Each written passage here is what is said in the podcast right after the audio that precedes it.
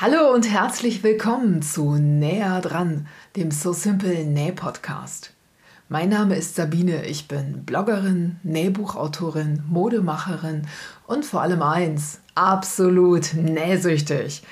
In meinem Podcast geht es deshalb um alle Herausforderungen rund um das Thema Nähen.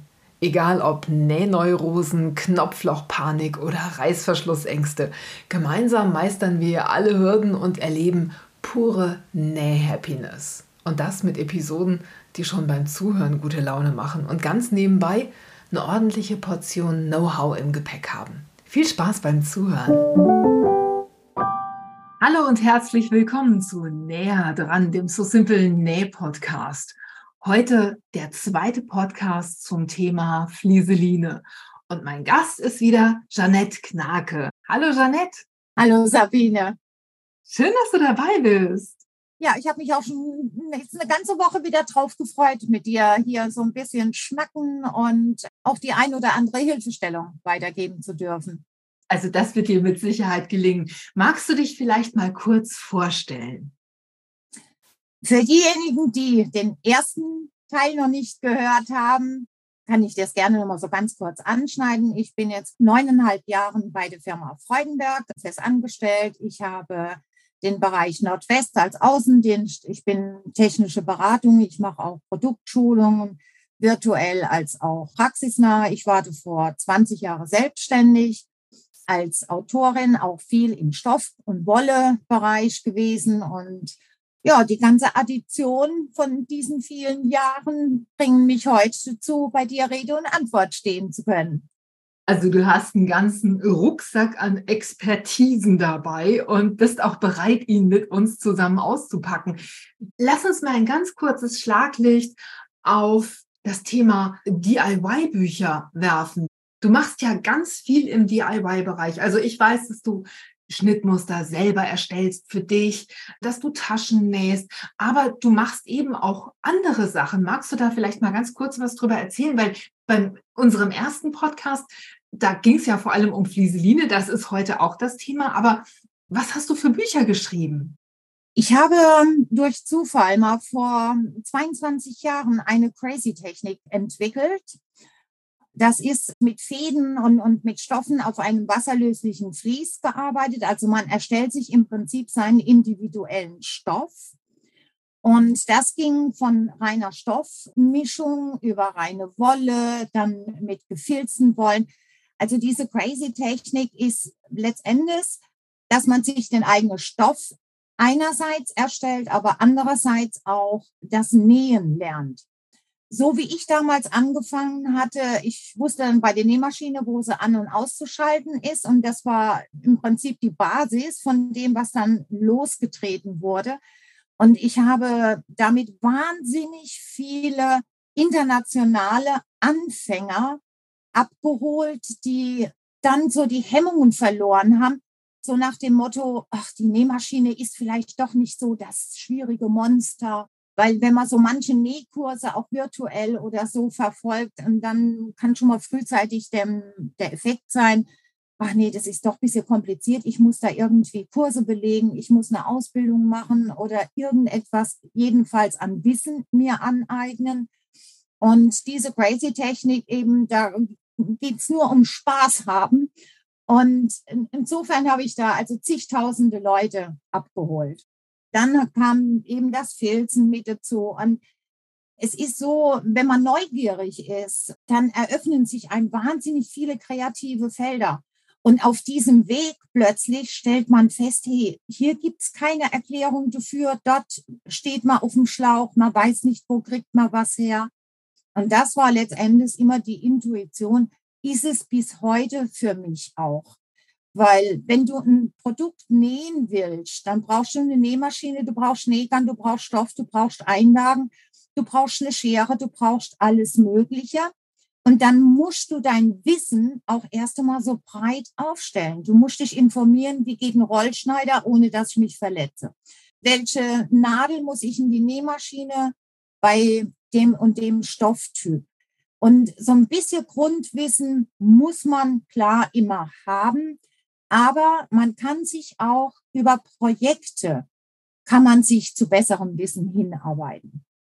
Das heißt, diese Crazy-Technik, ich verstehe es so, also ich habe mir ein bisschen angeguckt, was du gemacht hast. Man kann ja richtig kreativ ausrasten. Also man kann da alle möglichen Reste aus Stoff und Garne und Filz und alles, was man so hat, benutzen und das auf ein Vlies nähen.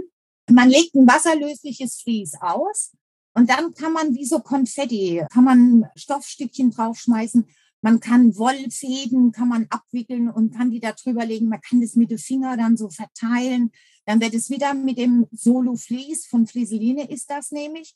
Das hat man unten als Basis und oben als Deckel. Und dann werden da Stecknadeln gesteckt. Und jetzt kommt der Spaßfaktor an der Nähmaschine. Das heißt dann Untertransport versenken, oben Stick- oder Stoppfuß dran. Da komme ich auch später nochmal, weil wir heute ja auch das Thema Sticken nochmal hinten anhängen werden. Dann wird der wild drauf rumgenäht. Anschließend legt man es ins Wasser, Fließ ist weg und der Stoff ist fertig. Und das ist immer wieder ein Wow-Effekt. Ich weiß nicht, wie viel hundert Teile ich genäht habe. Und trotz all dem, ich habe mir jetzt vor kurzem aus weißen Jersey, den habe ich ganz klein geschnipselt, und dann habe ich mir ein weißes Crazy Shirt gemacht. Und es ist einfach irre. Es ist noch nicht ganz fertig, schon hätte ich es heute angezogen. Vielleicht beim nächsten Mal, Sabine. Oh, ich bin da total scharf drauf, das zu sehen. Also das heißt, du sagst, man kann sich auch über Projekte dem Nähen nähern und kann ausprobieren, kann ein Gefühl für die Nähmaschine bekommen und kann sich immer mehr trauen. Ne?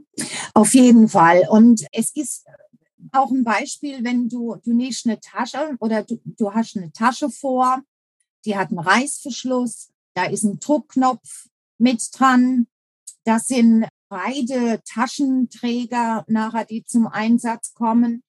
Dann musst du dich mit auseinandersetzen, wie kriege ich den Reißverschluss da dran? Das heißt, wo ist rechts, wo ist links?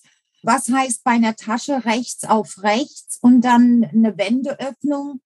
Zum wieder umdrehen und wann setze ich die Riegel, wann setze ich die Vorbereitung für den späteren Druckknopf. Und der Vorteil ist, wenn man sich über ein Nähprojekt die ganzen Informationen zusammenholt, dann ist das eine überschaubare Menge an Informationen. Das heißt, mein Kopf wird nicht überflutet und überreizt, sondern ich nehme das in Bildern mit in mein Unterbewusstsein und somit kann man sich das leichter merken und immer wieder auch aus diesem Fach im Unterbewusstsein wieder rausholen. Das heißt, dieser Moment der der Überforderung, dass die Leute dann sagen, jetzt habe ich mir das mal angeguckt, ich habe in das Thema reingeschnuppert und das ist mir doch jetzt alles irgendwie zu viel, ich lasse es jetzt bleiben. Der ist dann nicht dabei. Also ich kann das wirklich Step by Step, kann ich dann ein Gefühl für entwickeln und kann dann einfach kreativ werden damit. Völlig richtig. Und man guckt ja auch immer, dass man erfolgreich dieses Projekt zu Ende bringt. Wenn ich jetzt noch nie eine Tasche genäht habe, dann ist mein erstes Projekt keine Tasche mit Reißverschlussfächern, mit Zwischeneinlegböden, mit XY, sondern ich fange an, eine ganz einfache Tasche, wie so ein Sportbeutel mit dem Tunnelzug oben drin, wo ich eine Kordel reinmache. Ich kann ein kleines Stoffquadrat schön äh, versäubern und kann das als Außenfach mal draufsetzen. Dann weiß ich auch schon mal, wenn ich das außen draufgesetzt habe, bei der nächsten Tasche setze ich das auf den Innenstoff, damit die Tasche innen drin ein Täschchen hat. Und so baut man das so Schritt für Schritt auf. Ich ja. habe die besten Erfahrungen damit gemacht, so vorzugehen. Ja, ich auch. Also deswegen gibt's bei So Simple auch ganz viele Anfängerprojekte. Also so ein Täschchen, wie Janette das gerade beschrieben hat, das ist ja so eine Art Geschenkbeutel, kann man daraus machen oder auch ein, ein Kinshaku-Beutel oder sowas. Da gibt's auch gratis Schnittmuster bei So Simple. Janette, heute wollen wir uns ja mal um das Thema dehnbare Stoffe kümmern. Da kommen immer wieder ganz viele Fragen, wie verstärke ich dehnbare Stoffe? Muss ich die überhaupt verstärken? Und dann starten wir doch einfach mal mit der Anfangsfrage. Warum müssen elastische Stoffe überhaupt verstärkt werden? wir gehen jetzt von einem Jersey aus, einem ganz normalen Baumwoll-Jersey und wir wollen ein T-Shirt nehmen. Ich werde, wenn du mir solche Fragen stellst, noch im, im Laufe dieser Stunde, werde ich immer ein Projekt als Bild, als Zielsetzung quasi benennen, damit sich jeder, der sich das anhört, auch nachvollziehen kann, wo sind wir jetzt mit der Einlage, weil es werden ja keine Flächen im Prinzip mit irgendwelchen Bügeleinlagen versehen. Also Jersey, French Terry und so manche Sweatstoffe, wenn die zugeschnitten werden, dann rollen die sich bis zu fünf oder acht Zentimeter auf. Ich nenne das immer Kampfzone, weil dieses Aufrollen geht genau entgegengesetzt der Richtung, wie ich nachher an der Overlook diese Schnittkanten ja benähen möchte. Und beim Jersey, French Terry, da nimmt man gerne mal das flexible Nahtband von Fliseline. Das ist 15 Millimeter breit, gibt es in schwarz und weiß. Und dieses flexible Nahtband ist, wie es der Name schon sagt, flexibel dehnbar. Das heißt, ich kann an gerade Strecken genauso wie besonders Umrundungen, Armausschnitt, Halsausschnitt. Ich kann es unten an den Saum, an die Kante dran bügeln, weil Fakt ist, dort, wo das flexible Nahtband angebügelt ist, rollt sich diese Schnittkante nicht mehr auf. Das heißt, ich habe auch ein einfacheres Handling an der Overlook-Maschine. Das würde aber nicht nur ein Jersey betreffen, weil zum Beispiel Nicky, der rollt sich ja auch ganz, ganz doll auf und, und fusselt dann auch. Äh, so Nicky könnte ich wahrscheinlich damit auch bändigen, oder nicht? Alles, alles, was sich dehnt und alles, was, sagen wir mal, flexibel ist. Das flexible Nahtband ist ähnlich wie die H609. Das ist eine Meterware. Die ist bielastisch, das heißt, in der Horizontale dehnt die sich voll, in der Vertikale dehnt die sich weniger. Und auch hier kann man, wenn man ein ganz schwieriges Material hat, ein zwei Zentimeter oder ein drei Zentimeter Streifen aus der H609, die gibt es auch in Schwarz und Weiß, kann man sich diesen Streifen schneiden und dann kann man sich auch damit behelfen. Es gibt, das ist eine Handlingssache. Es gibt Menschen, die kommen mit schmalen Bändern besser zurecht. Zum Beispiel, wenn jemand bisher Bekleidung aus Baumwollstoff, aus festen Stoffen, aus einer Viskose und ähnlichem genäht hat und hat das Formband schon mal eingesetzt. Dann das Formband ist ja auch so ein schmales Bändchen dann kommt er wahrscheinlich mit dem flexiblen Nahtband mit diesen 15 Millimeter Breite auch an diesen Schnittkanten wunderbar zurecht. Inwiefern verändern sich denn dann die Stoffeigenschaften? Also ist das T-Shirt dann in dem Bereich weniger elastisch, weil das bleibt ja Teil des T-Shirts. Also es ist ja dann in der Naht und wird in der Naht mitgefasst. Sind dann die Stoffkanten fester? Die sind einfach hm, griffiger, stabiler die bieten einen höheren Komfort. Das heißt, bei often Waschen bleibt der Stoff dort auch schön fixiert, weil dieser Haftgrund, der ist ja als Kleber die Verbindung von der Einlage zu dem eben Jersey oder French Terry. Und dann ist das eine Festigkeit und das ist einfach eine bessere Formstabilität. Verstehe. Du, mich fragen immer wieder Leute, was kann ich denn dagegen machen, dass meine Jersey-Nähte, dass da Löcher entstehen und dass die Nähte dann irgendwann nicht mehr gut aussehen oder dass da Laufmaschen entstehen, kann ja auch passieren. Hilft da so ein Formband auch? Nee, also das Formband, wie gesagt, das belassen wir bitte immer bei den starre Stoffe. Das flexible Nahtband ist definitiv eben ein, ein schönes Gewebe, was sich dehnt und, und hiermit fixiert. Chassis ist halt eben ein Strick. Das heißt, je nach der Hochwertigkeit des Chassis, du kannst ein Chassis kaufen für 5 Euro den Meter, du kannst ein Chassis kaufen für 25 Euro den Meter. Das heißt, wir liegen da schon in einer qualitativen großen Spanne drin. Und je einfacher ein Chassis ist, je öfter der gewaschen ist und hier und da vielleicht sogar noch mit einer falschen Nadel genäht, weil keine Overlook mit Jersey-Nadeln drin zur Verfügung stand, sondern nur eine Nähmaschine mit einer dünnen Jeansnadel oder so, dann können da Fäden durchtrennt werden, dann können Löcher natürlich kommen. Bitte immer darauf achten, die richtige Nadel an der Maschine, ob das jetzt eine Overlook oder Nähmaschine ist. Wenn ich mich auf dem Jersey bewege, bitte auch eine Jersey-Nadel einsetzen, weil die Jersey-Nadel ist so konzipiert, die hat wie eine kleine Kugel, die kann man optisch nicht sehen, aber sie ist da. Und sie trennt keine Fäden, sie durchschneidet keine Fäden und dann können auch keine Löcher und nichts entstehen. Ich würde da sogar noch weitergehen. Also wenn ich einen zarten Jersey habe, einen feinen Jersey zum Beispiel, dann würde ich auch immer eine frische Nadel einsetzen. Denn auch so eine Nähmaschinennadel mit einer Kugelspitze, das ist super. Aber wenn die Nähmaschinennadel mit einer Kugelspitze vorher irgendwo an einem Reißverschluss oder an einem, keine, an der Stecknadel entlang geschrammt ist, dann ist auch das keine Nadel mehr, mit der man so einen feinen Jersey nähen sollte. Also auch dann kann die Fäden ziehen, kann die Naht zerstören, kann das Garn anreißen und dann hat man den Salat. Also wenn man es wirklich gut mit sich und seinem teuren gekauften Stoff meint, dann kann man auch mal eben eine frische Nadel einsetzen. Ne? Ja, vor allen Dingen die Nähmaschine freut sich ja auch noch drüber, ne? Ja, das stimmt.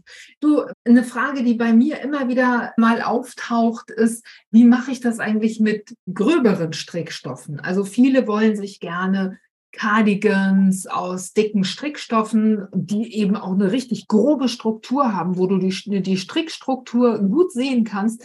Sowas möchten sich die Leute gerne nähen, aber das Problem ist, wenn da zum Beispiel Knopflöcher im Spiel sind, womit verstärke ich denn da? Also wie mache ich sowas?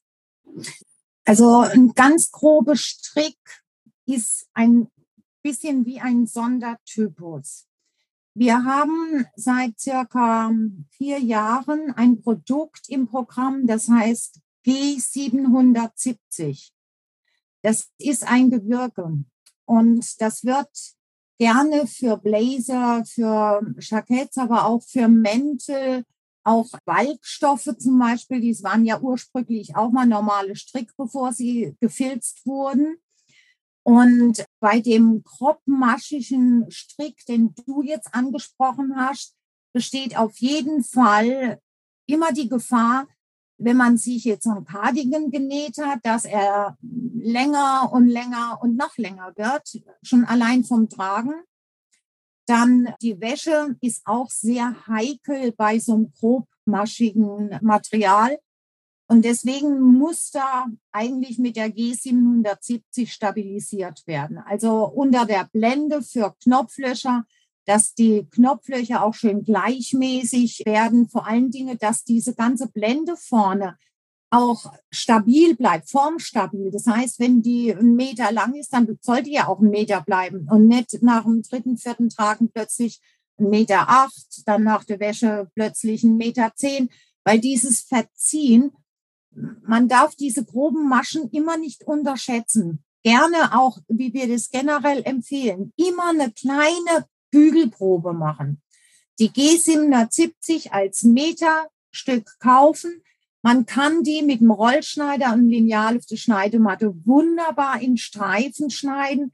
Eben ein Gewürke, die gibt auch so ein bisschen nach, aber nicht so doll, darf sie auch nicht. Die darf ja nicht voll elastisch sein, sonst würde die ja mit, mit dem Strick sich dann auch wieder aushängen und, und dehnen. Früher, bevor die G770 bei uns im Fleseline-Programm ankam, wurde dafür immer die H410 genommen. Das ist ein Vlies mit ganz vielen Nähten drin. Die wurden auch gerne bei Walksachen eingesetzt. Es ist aber ein Vlies. Also für die modernen, großmaschigen Strick ist die G770 der modernste Begleiter.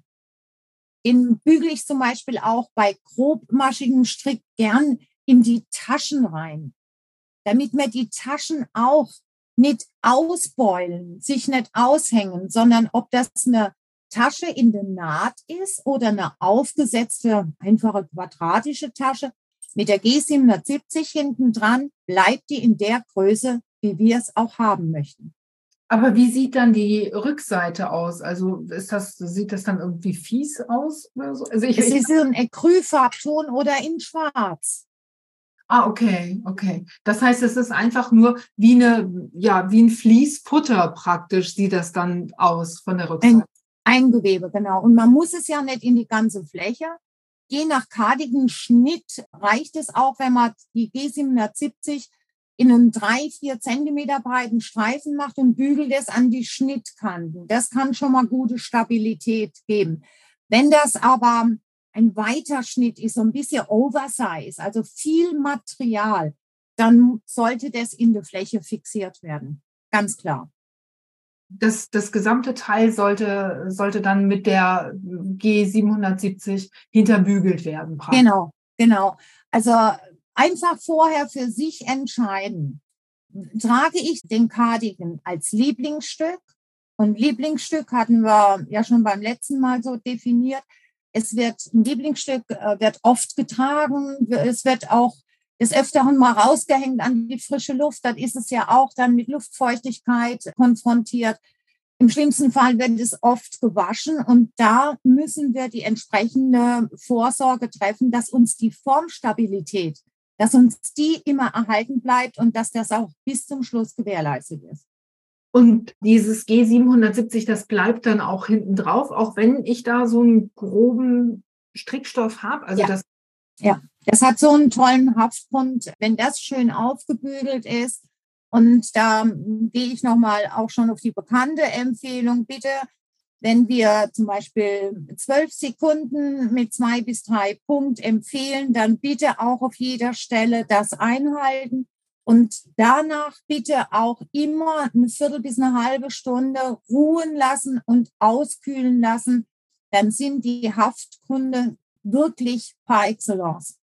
Aber wichtig ist natürlich, dass man das dann glatt liegend auskühlen lässt. Also, dass man nicht ja. es aufbügelt, das zusammen krallt irgendwo hinlegt zum Auskühlen, weil dann wird der Kunststoff ja in einer Form fest, die wir nicht unbedingt haben wollen. Also dann ist das ja, nicht. Ruhe geben. Also Ruhe geben ist immer das oberste Gebot, ganz klar. Ja, super. Okay, also das war jetzt auf jeden Fall ein mega guter Tipp. Das werde ich ausprobieren. Also es gibt ja irre viele elastische Stoffe. Woher weiß ich denn, welche Flieseline jetzt für meinen Stoff geeignet ist? Also ich, das kann ich mir ja nicht alles merken. Ich will mir ein T-Shirt nähen, da ist dann vielleicht kein, keine Fließempfehlung dabei in der Anleitung. Wie weiß ich denn, was ich brauche? Ich gehe jetzt von dem eigentlichen Thema für heute, nämlich dehnbare Stoffe aus. Das heißt, meine Entscheidung geht in Richtung Baumwolljersey oder ein Viskose-Jersey, einen Leinenstretch, einen Viskose-Stretch. Auf jeden Fall habe ich vor, mit einem dehnbaren Stoff mir so ein ganz gemütliches Kleid ohne Reißverschluss, ohne Knopfleiste und einfach so drüber stülpen, loslaufen, wohlfühlen. Genau, aber wir müssen dran denken, wir wollen einen Ausschnitt, durch den der Kopf passt. Ganz genau. Und deswegen bleiben wir hier, also in dem Bahnstoffbereich hat man so einfach wie eigentlich sonst nirgends. Es gibt ein Produkt, das ist die H609. Die geht in die horizontale mit einer starken Dehnung, in der vertikalen mit weniger Dehnung. Das heißt, ich kann dieses Produkt nutzen, so wie ich auch den Stoff nachher und den Schnitt mit dem Stoff ausgerichtet habe. Und parallel dazu gibt es im Bändchen das flexible Nahtband mit 15 Millimeter breit. Die zwei Produkte, die helfen mir durch alles, was sich dehnt. Was dann noch ergänzend dazu kommt, ist mit der Saumverarbeitung möchte ich eventuell einen Saum ohne eine Naht drin. Bei festen Stoffen, da haben wir den Perfektsaum mit dem Blindstich drin im Angebot. Für Jersey, da verbindet man den Außen-Jersey mit dem Saumumschlag, mit einem dehnbaren Kleber. Und das heißt Stretch Fix. Das gibt es in 30 Zentimeter breit, wenn ich eine Applikation auf Jersey oder auf dehnbaren Stoffen machen möchte. Und gibt in drei Zentimeter Breite, um einen Saum einfach nur umzukleben. Viele kennen das vom festen Stoffbereich, von, ich sage mal, von Ikea, von den Gardinen. Den Saum einfach mit dem Fliesofix-Streifen umbügeln, Ende. Und so haben wir diesen dehnbaren Kleber für dehnbare Stoffe. Es würde ja keinen Sinn machen, wenn ich jetzt ein, ein Jersey-T-Shirt mir genäht habe und käme auf die Idee, mit Fliesofix unten den Saum umzubügeln. Das würde man dann sehen. Der, der würde dann einfach unschön aussehen. Und wenn ich. Ähm, er dehnt sich auch nicht mehr. Ja, wenn ich das einfach mache, nicht mehr. Dann sieht es einfach nicht gut aus. Ne? Ja, also bitte bei, bei Stretchstoffen diese drei Produkte, wenn ich in die Fläche will, wenn ich Bänder schneiden will für Belege etc., auch wenn ich gesticktes auf Jersey auf der Rückseite, dass es nicht mehr kratzt auf der Haut, abdecken will und bebügeln will, ohne dass es durchschlägt und man das von vorne sieht, H609. Für die Schnittkanten flexibles Nahtband, für Applikationen oder Säume ohne Nähte, das ist auch ganz schick an Halbarm-T-Shirts oder so, dann mit dem Stretchfix als Band. Und das hält dann auch, also ich ziehe ja meine selbstgenähten Sachen sehr, sehr oft an und wasche die auch entsprechend oft. Hält so ein Stretchfix-Band dann auch viele Wäschen durch? Oder ist Auf jeden Fall. Also man sollte da die Endfixierung, das haben wir auch beim, beim Friseline einmal eins oder bei uns auf der Homepage, auch in den YouTube-Kurzfilmen. Bitte, hier ist ganz wichtig die Fixierzeit, die Bügelzeit in dem Moment einzuhalten und vor allen Dingen mit einem feuchten Tuch die Endfixierung. Wir haben ein paar Produkte im Sortiment, da steht hinten dran mit feuchtem Tuch fixieren. Früher hat schon immer eine Schneiderin gesagt, Kind, wenn du fertig bist mit mir, musst du die Nähte ausbügeln. Und die müssen mit einem feuchten Tuch ausgebügelt werden, damit wirklich alles schön flach ist. Und bei diesem dehnbaren Kleber ist eben Hitze, Druck und die Fixierzeit einhalten das Optimale, um diesen Haftgrund auszunutzen. Und was man nicht vergessen darf, wenn man dieses T-Shirt näht, man hat das Vorderteil zugeschnitten, das Rückteil zugeschnitten. Dann bügelt man diesen Saum um, man fixiert ihn, schön kontrollieren, dass auch beide Teile die gleiche Länge haben. Und dann wird ja die Kante jeweils, die wird ja mit der Overlook-Naht gefasst. Und somit kann das überhaupt nicht mehr weg und kann sich da nicht ablösen. Das heißt, du äh, machst den Saum, du bügelst den Saum nicht am fertigen Teil um, sondern du bügelst erstmal, bevor die Seitenkante geschlossen wird, bügelst du erstmal den Saum um, fixierst ihn, lässt das auskühlen und danach werden die Seitenkanten geschlossen. Ich bin jetzt mal ganz ehrlich zu dir. Wenn ich mich an einen Schnitt hundertprozentig halte. Und mit, sagen wir mal, einem Zentimeter Nahtzugabe, auch überall nur ein Zentimeter und nicht anderthalb oder zwei oder sonst was, dann, wenn ich akkurat gearbeitet habe, kann ich den Saum umbügeln, bevor ich die Seitennähte schließe habe ich eher so meine kreative Phase an dem Tag und bin da mal nicht so hm, hundertprozentig, kann ja jedem mal passieren. Und dann schließe ich natürlich die Seidennähte. Dann wird die Länge nochmal zurechtgeschnitten oder nochmal korrigiert. Und dann bügelt man den Saum um. Es ist aber ein leichteres Handling, wenn die beiden Teile in den Seitenpartien offen sind. Also wenn ich mir schon wünsche, dass ich ein Shirt mit unsichtbarem Saum habe, dann würde ich es eben so machen, ne, dass dann die beiden Saumkanten, die kurzen Kanten eben in der Seitennaht nochmal fixiert werden. Dann bin ich auf der sicheren Seite. Sollte man noch etwas korrigiert werden, dass das Vorder- oder Rückenteil, sagen wir mal, jetzt ein halbe oder ein Zentimeter an Länge variiert, dann kann man im Armausschnitt, da kann man dann noch nach oben eine kleine Korrektur vornehmen. Oh, guter Tipp. Du sag mal, wie sieht das denn eigentlich mit Bademode aus? Da gibt es ja auch manchmal so den Wunsch, ich möchte da ein bisschen was verstärken oder ich möchte die, die Beinausschnitte von einem Badeanzug zum Beispiel so festmachen, dass der nicht Gott weiß wohin verrutscht. Gibt es da auch irgendwas? Ja, das ist nicht ausleiert. Das wird dann mit Framilastik vorgenommen. Framilastik, mir ist es jetzt eingefallen, wie es aussieht. Ich habe es sogar da. Ich habe es noch nicht verwendet. Aber wie wende ich es denn jetzt an? Wir nehmen wieder ein Beispiel, damit sich das jeder ein bisschen leichter vorstellen kann. Wir haben uns Badeanzug jetzt das Höschen zugeschnitten und dort werden in die Beinausschnitte, in die Rundungen, wird ganz leicht gezogen, das vom Elastik aufgenäht. Dann ist das so minimal gerüscht, muss ich mir das vorstellen. Bitte unbedingt bei Framilastik erstmal eine Nähprobe machen. Man lässt immer am Anfang so ein, zwei Zentimeter überstehen an Framilastikbändchen. Dann hat man die Möglichkeit von hinten an der Maschine das gut unterm Füßchen zu greifen. Und dann näht man eben auf dem gezogenen Bändchen.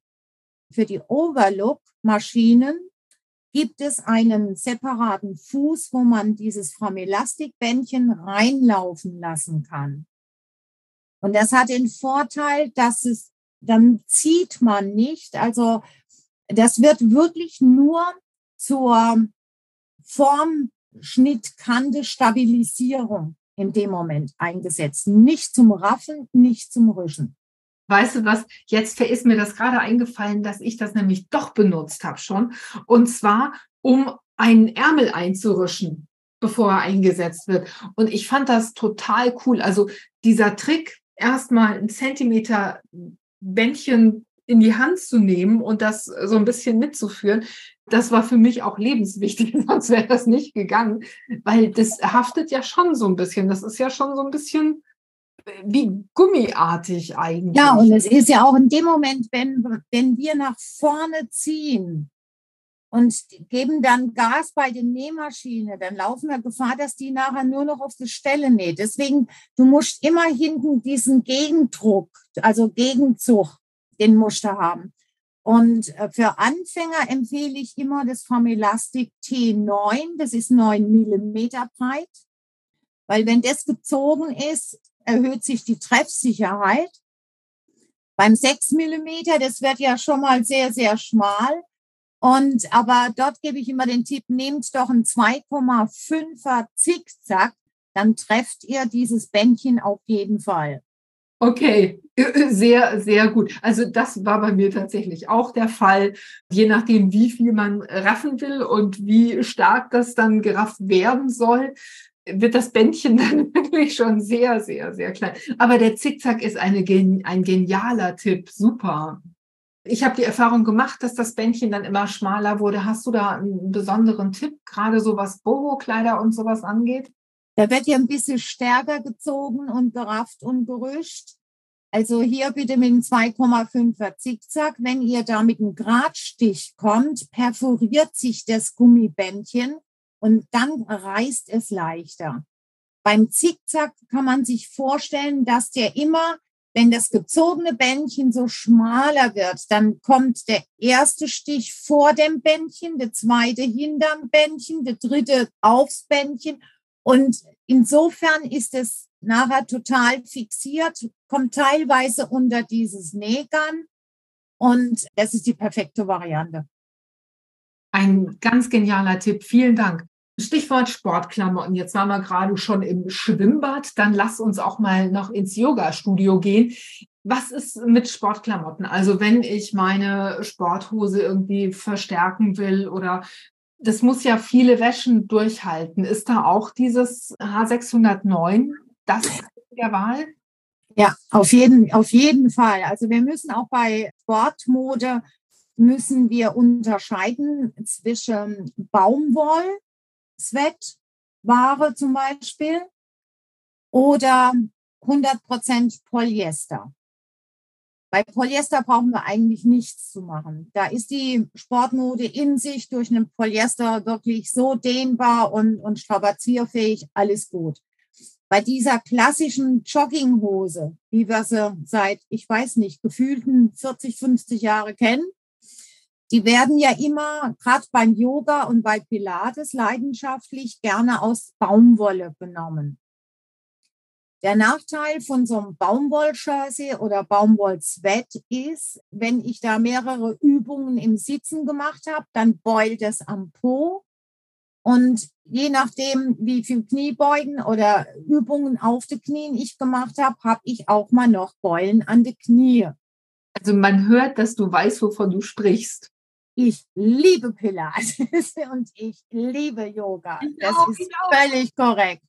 Und deswegen habe ich auch, als wir bei Friseline die H609 ins Programm bekommen haben und unser Chef uns die in, in den schillerndsten Farben beschrieben hat, und dann habe ich sofort angefangen, ich trage so gerne Chassé-Blazer, weil die ja auch so gemütlich sind, ne? für ins Auto, kann ich lange sitzen, alles wunderbar.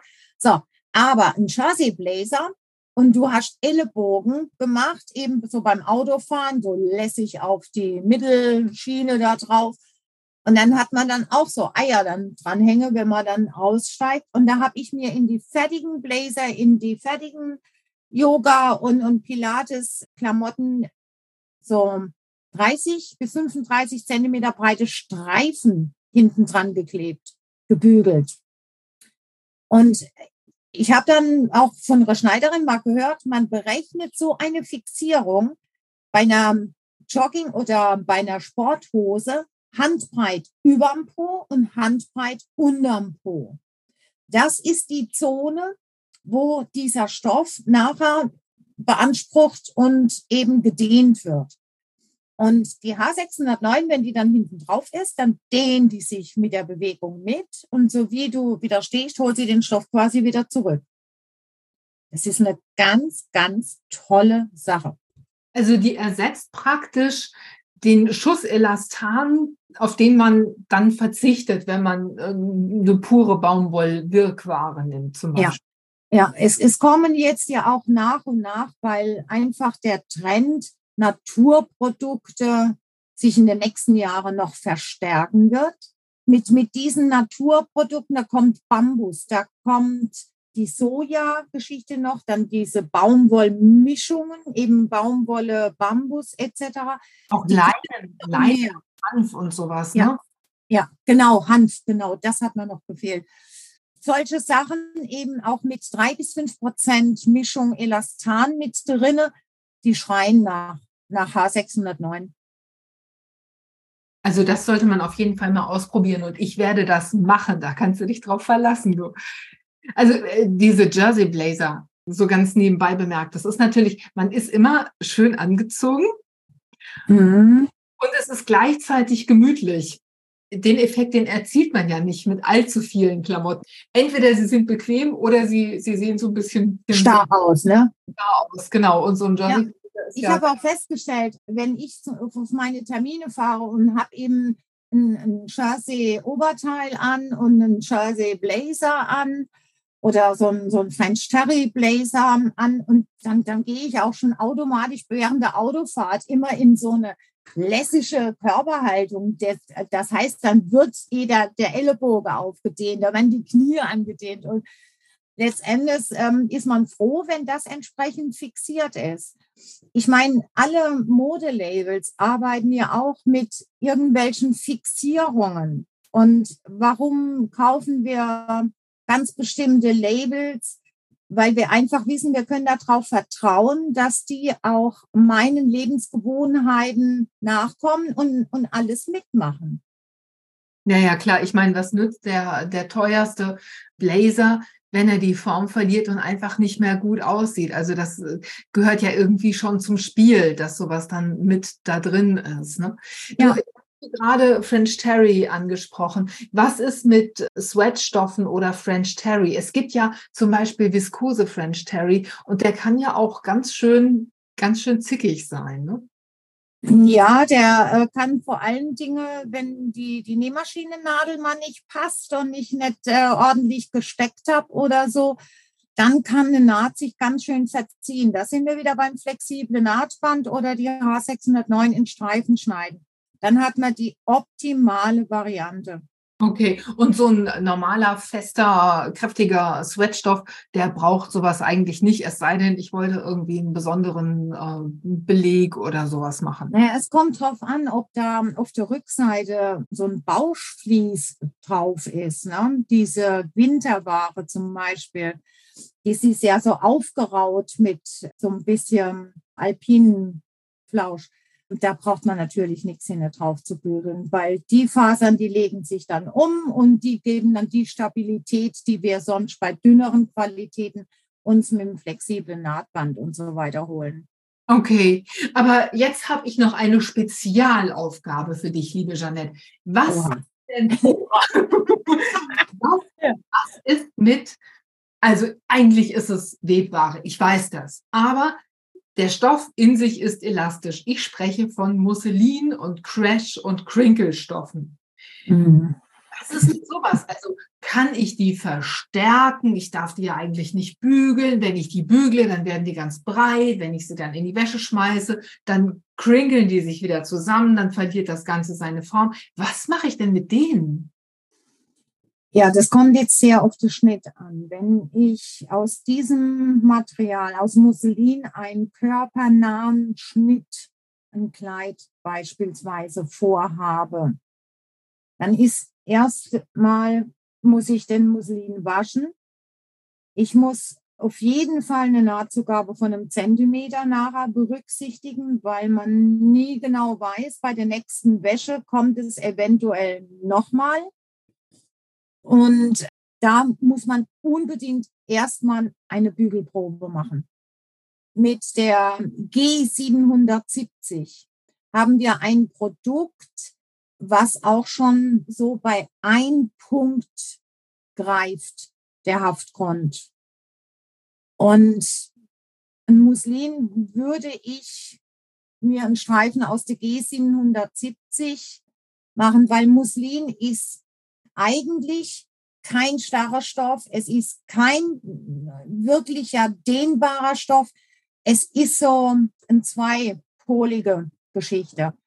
Und da würde ich nicht mit dem flexiblen Nahtband draufgehen, aber auch auf gar keinen Fall mit dem Formband, mit dem ganz starre Band gehen. Ich würde mir ein Band schneiden aus der G770 tatsächlich. Okay, das müsste man äh, dann mal ausprobieren. Und auch so ein Eckband aus, aus Musselin, also wenn ich zum Beispiel einen Ausschnitt einfassen will, dann würde ich, könnte ich mir ja ein Schrägband aus Musselin auch zuschneiden. Würdest du das dann auch verstärken? Es ist natürlich Musselin, gibt es die Qualitäten, gibt es jede Qualität. Ne? Wenn das eine wirklich gute Qualität ist, dann kann ich den Schrägstreifen einfach so Einfach dort verdoppeln im Prinzip und dann mit der Overlook oben dran setzen. Einfach Nähproben machen. Okay, also da gibt es ja ganz, ganz unterschiedliche Sachen. Dieses Double Gauze, also dieses ähm, ja. Feine, das wirklich auch glatt ist, dass dieses, diese Crinkle-Struktur nicht hat, da kann ich so ziemlich alles mitmachen und das kann ich auch ganz problemlos bügeln. Aber je mehr Crinkle ich da drin habe, desto problematischer wird das und desto mehr ist der Stoff und das Material eigentlich darauf angewiesen, dass ich das ausprobiere und auch ausprobiere, wenn ich zum Beispiel dieses gegen 770 draufgebügelt habe. Wie verhält sich das dann, wenn ich es vernäht habe? Ich kann ja auch da eine Nahtprobe machen, wenn ich es vernäht habe und habe das dann nochmal gewaschen. Also man kann es ja nochmal nass machen, nochmal trocken. Mhm. Also ich bin der Meinung, man gibt doch recht viel Geld für einen guten Stoff aus. Und das lohnt sich dann, da auch wirklich mal zu testen und nicht einfach nur drauf loszunähen und dann hinterher zu sagen, naja, Nähte sind schief, alles Mist. Nee, also man, man sollte sich wirklich durch die Stofftypen auch so nach und nach einmal durcharbeiten. Und äh, dieses Muslin ist eigentlich die Sommerstoffkreation schlechthin. Und wenn man diesen Grundvorsatz, warum dieses Produkt so für den Sommer gepriesen wird durch alle Modelabels, durch, durch alle Stoffhersteller bei uns im Hobbyschneiderbereich, dann bitte macht weite Schnitte, wo richtig der Wind reingeht und, und ihr wie so ein halbes Segel da um euch rum habt. Laissez-faire. Und je weiter ein Schnitt ist, umso weniger musst du irgendwas einsetzen, was dir eine Passform erhält. Ja.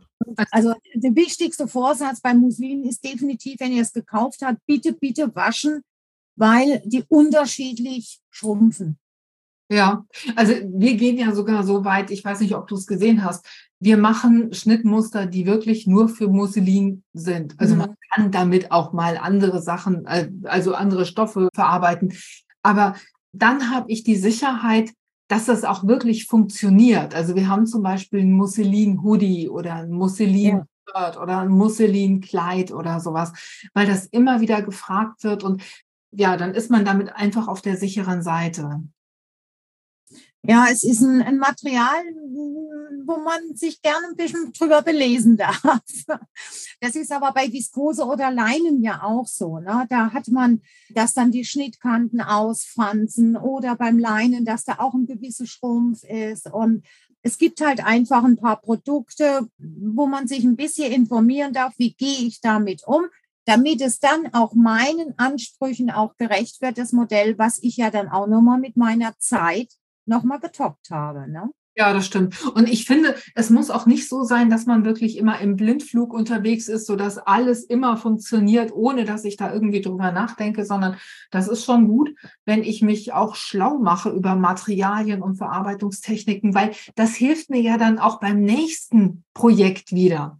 Hm. Das ist im Prinzip das Gleiche wie beim Kochen wenn ich mir ein Rezept nicht richtig durchlese und dann frei Schnauze da ein bisschen rumprobiere, dann ist das ähm, Ergebnis womöglich nicht fünf Sterne.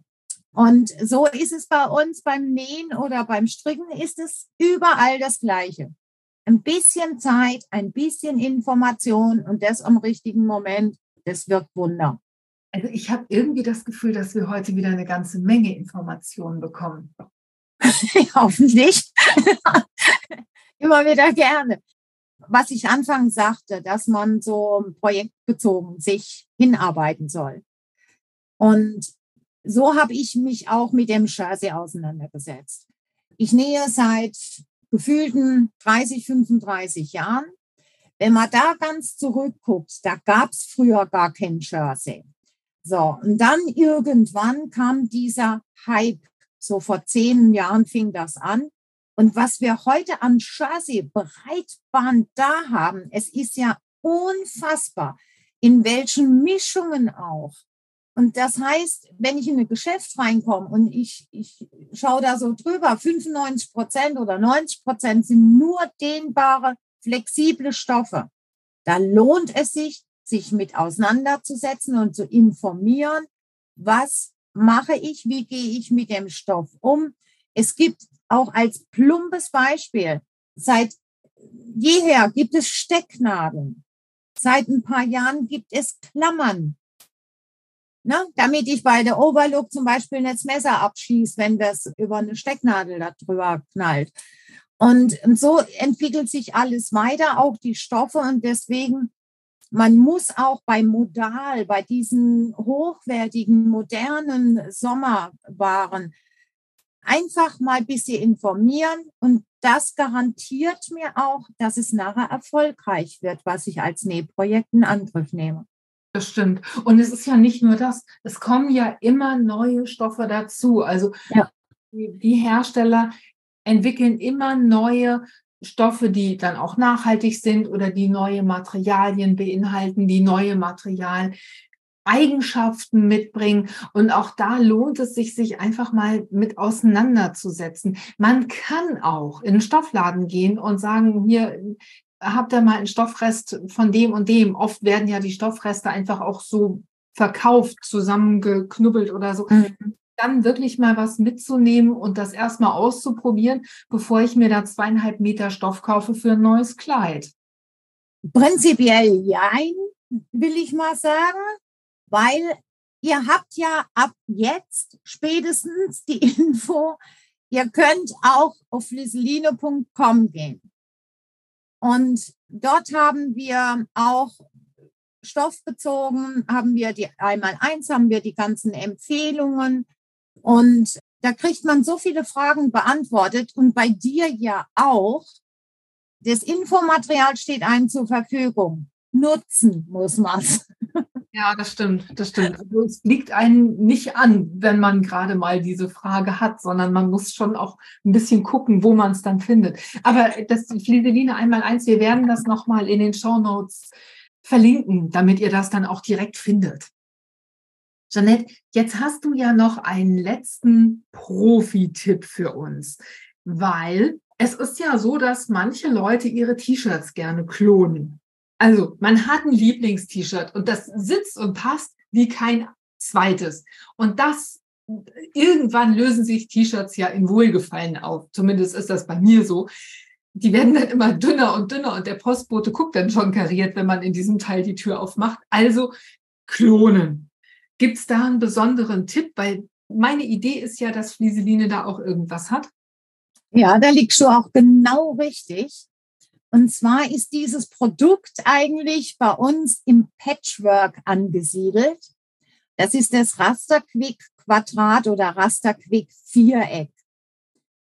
Man muss sich das mit blauen Quadraten bedruckte Vlies vorstellen. Das sind alles Zentimeter Quadrate und ähnlich wie auf der Schneidematte. Alle fünf Zentimeter kommt dann so eine verstärktere Linie. Jetzt kann ich mein Lieblingst-T-Shirt lege ich auf die Hälfte, sprich, dass ich einen Bruch habe vorne, eine doppelte Kante. Und dann schiebe ich das an eine Kante auf dem Rasterquick Viereck. Und dann kann ich genau sehen, ich habe jetzt da 24 Zentimeter, ich möchte aber in Zukunft, möchte ich ein bisschen lässiger haben. Ich mache jetzt mal zwei Zentimeter plus. Dann muss ich noch für die Naht einen Zentimeter immer im Kopf haben. Also mache ich drei Zentimeter plus. Und da mache ich mir eine Linie. Und da kann ich auf dem Rasterklick Viereck, kann ich mir jeden Schnitt vergrößern, verkleinern. Aber ich kann mir auch prinzipiell dort eigene Schnitte drauf erstellen. Was heißt das? Beispiel, wir sitzen in der Stadt, essen gemütlichen Eis. Aber du zahlst, ne? Das ich zahle. Ich ja. zahle kein Problem. Kriegst nur zwei Kugeln, der Rest nehme ich. Und da laufen bei uns Leute vorbei und da ist eine Dame dabei, die hat ein Kleid an und dann sagen wir beide so, boah, wow. Ein ganz lässiger Schnitt, aber schick und edel. Wir wissen die Adresse, wo wir so einen Stoff herkommen. Und dann gehen wir nämlich mit dem Rasterquick-Viereck. Wir bemessen unsere Oberweite, unsere Taillenlänge, unsere Rückenbreite, unsere Oberarmumfang. Dann nach unten auch, wie lang es sein soll und, und, und überm Po. Und bitte hier nicht mogeln. Da müssen wir schon die Maße nehmen, wie es wirklich ist. Ansonsten passt ja nachher nicht. Und so können wir uns das auf dem Rasterquick-Viereck genau aufzeichnen. Wir machen den Ausschnitt zum Beispiel Meter tief. Also fangen wir da an dem Punkt an.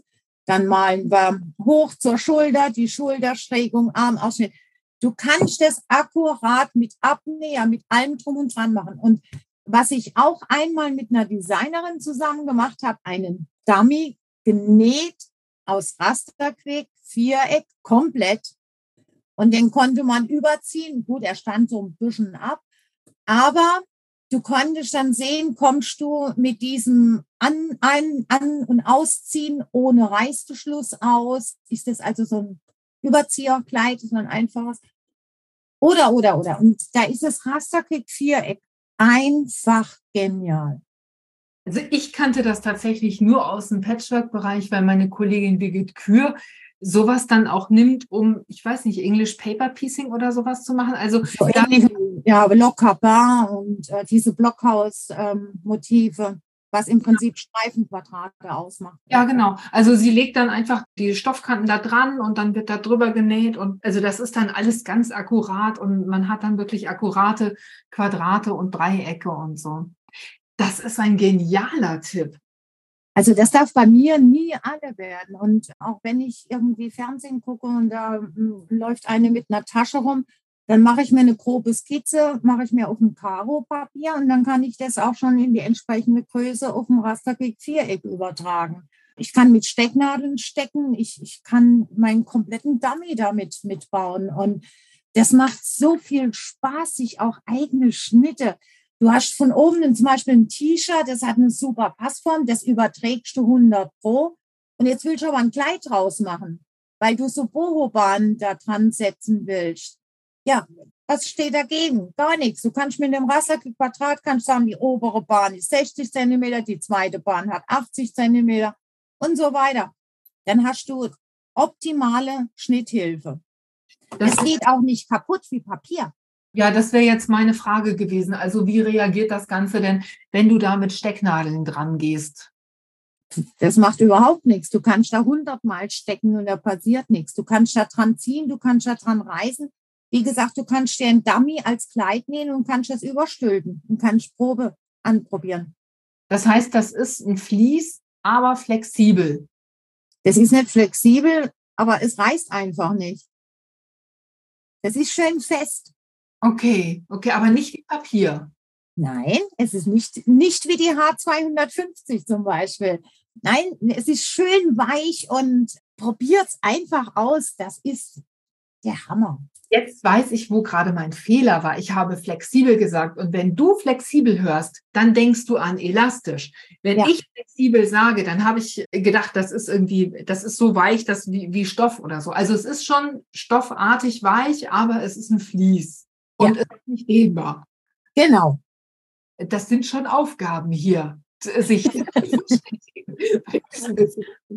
ja, also das sind immer so Momente, die sage ich immer so spaßeshalber bei mir, das fällt unter das Prinzip Jugend forscht. Ja, die Jugend ist 55 beziehungsweise 55 plus hier gerade. Plus, plus, plus, plus. Aber ja, aber deswegen äh, haben wir ja nicht äh, minder Spaß. Vielleicht sind wir sogar in mancher Beziehung hemmungsloser, weil wir einfach wissen, was wir können. Wir wissen, wo wir es herbekommen und wir haben die Kreativität. Der Zeitfaktor, hm, ja, an dem könnte man noch ein bisschen arbeiten. Da hätte ich gerne noch ein bisschen mehr. Aber ich mache das so, wie ich es anfangs von unserer Stunde heute gesagt habe. Ich schreibe mir Projekte auf und dann kann ich am ehesten immer meinen Zeitplan erstellen. Für alle, die berufstätig sind, empfehle ich das. Ihr schreibt euch ja auch einen Einkaufszettel. Viele machen es auf dem Handy. Leute, es gibt auch noch Papier und Stift. Und dann kann man sich die Projekte einfach aufschreiben und die Zeitpläne erstellen. Wenn Nähen viel Zeit hat, ohne dass irgendwo ein Zeitdruck entsteht, dann werdet ihr richtig erfolgreich und kreativ. Und dann hat man auch viel mehr Spaß dran. Also das ist was, was mir bei dir immer wieder auffällt, wenn du von deinen Projekten erzählst. Ähm, du machst das ja nun beruflich. Du beschäftigst dich beruflich mit Stoffen, mit Fliesen, mit allem möglichen Nähkram. Also das ist ja du erzählst uns ja immer nur einen kleinen Teil. Du kennst ja auch.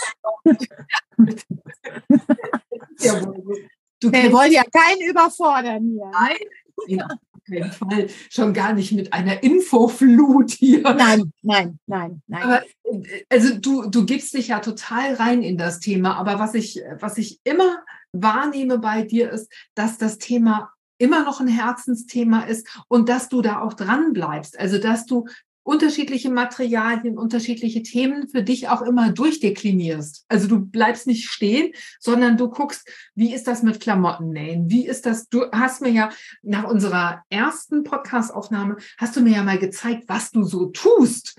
Also du machst da Patchwork, du machst Applikationen, du machst irgendwelche heißen 3D-Schriftzüge und du machst ja alles Mögliche und du hast immer noch Spaß daran.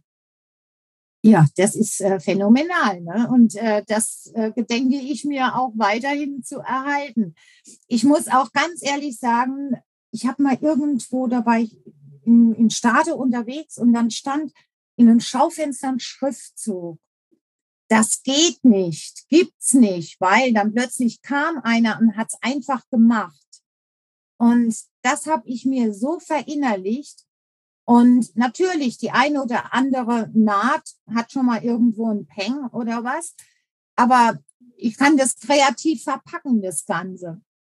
Und der Spaßfaktor steht bei mir natürlich in allererster, an erster Stelle in dem Moment, wenn ich für Firma Freudenberg draußen präsentiere, dann achte ich natürlich darauf, dass meine Nähprojekte keine Schlussfäden abstehen haben. Die müssen dann schon stimmen. Ich kann auch 100 Prozent, aber oftmals reicht mir für mich 80. Weißt du was, das geht mir ganz genauso. Also wenn ich auf eine Messe gehe, dann versuche ich schon tippitoppi auszusehen. Aber manchmal passiert mir das dann trotzdem, dass ich an mir runtergucke und die Knopfleiste sehe und dann irgendwo ein langer Faden hängt und ich habe kein kleines Scherchen dabei. Ich bin ja. immer kurz davor, weil die sind ja dann meistens so kurz, dass ich da nicht die einmal um Finger wickeln und, und abreißen kann, die abzubeißen und dann überlege ich schon mal, sieht mich da jemand? Also es, man, es ist einfach so, wie es ist.